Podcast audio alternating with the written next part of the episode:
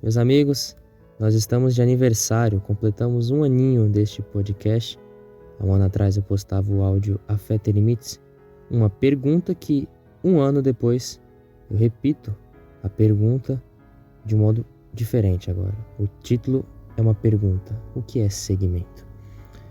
Vejamos, nos evangelhos, Cristo ao chamar os apóstolos, ele diz, na maioria das vezes, em todas as vezes, apenas esta palavra: segue-me.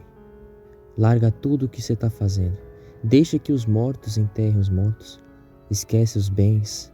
Entrega as riquezas. Despeça da família, terra, casa, amigo, irmã, irmão. E segue-me. Converte. Mude a alma.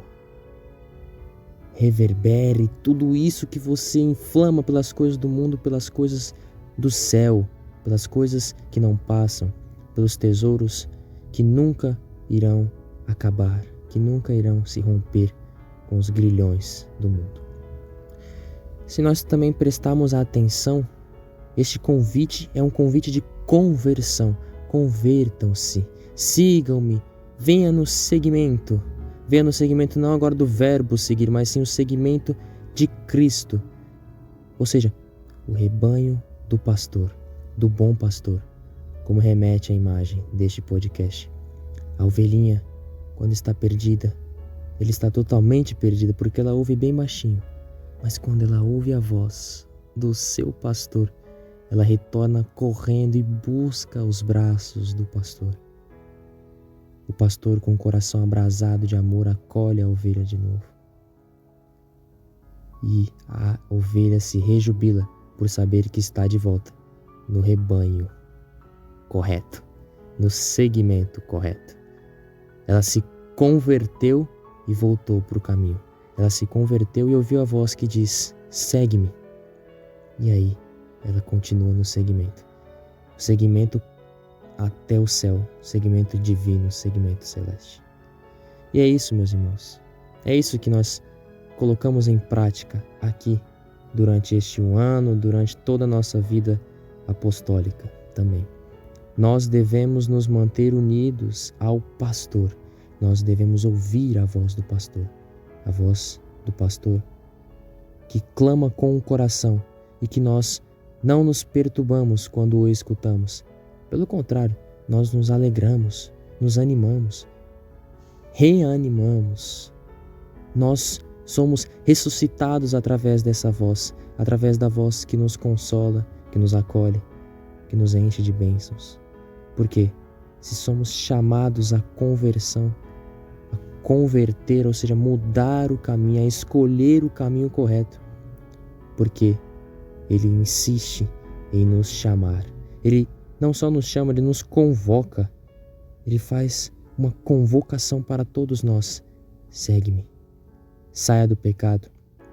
Saia. Eu te acolho, pecador, mas deixe o pecado fora.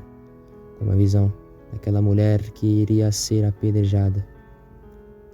Jesus diz: Quem tiver sem pecado que atire a primeira pedra. Todos foram embora. A purificação daquela alma aconteceu enquanto um pecado atrás do outro iria embora. Jesus diz: Onde estão os pecados? Onde estão as pedras no seu caminho? A mulher diz: Foram embora, Senhor. Ninguém ficou para me condenar. Jesus confirma, é, ninguém ficou. Né? Então, segue-me, converta-se e não tornes a pecar. Esta é a convocação, meus amigos. Convocados ao amor, ao seguimento do Verbo, por causa do Verbo encarnado. O Verbo encarnado que nos ensina o que é o amor no pastoreio da nossa vida. Seguimos, portanto, nesta vida nessa trajetória, anelando o amor celeste, anelando o amor do pastor, do qual nós somos amados, do qual nós reconhecemos a voz, do qual nós, estando perto, estamos seguros, estamos nos braços da pessoa certa. Estamos a caminho de Deus, correndo na contramão do mundo, que o mundo taxa como loucura. Deus chamou para ser a sua sabedoria. E ai do mundo que se continuar nos seus caminhos pecaminosos, não voltar-se ao rebanho de Deus, do qual a sua misericórdia faz tanto esforço para nos encontrar. E a convocação é sempre a mesma: converta-se e me siga. Largue o pecado e venha, pecador. Venha buscar o céu, nesse rebanho das ovelhas muito amadas pelo pastor. Deus nos abençoe grandemente, que possamos seguir no seguimento de Cristo. Amém.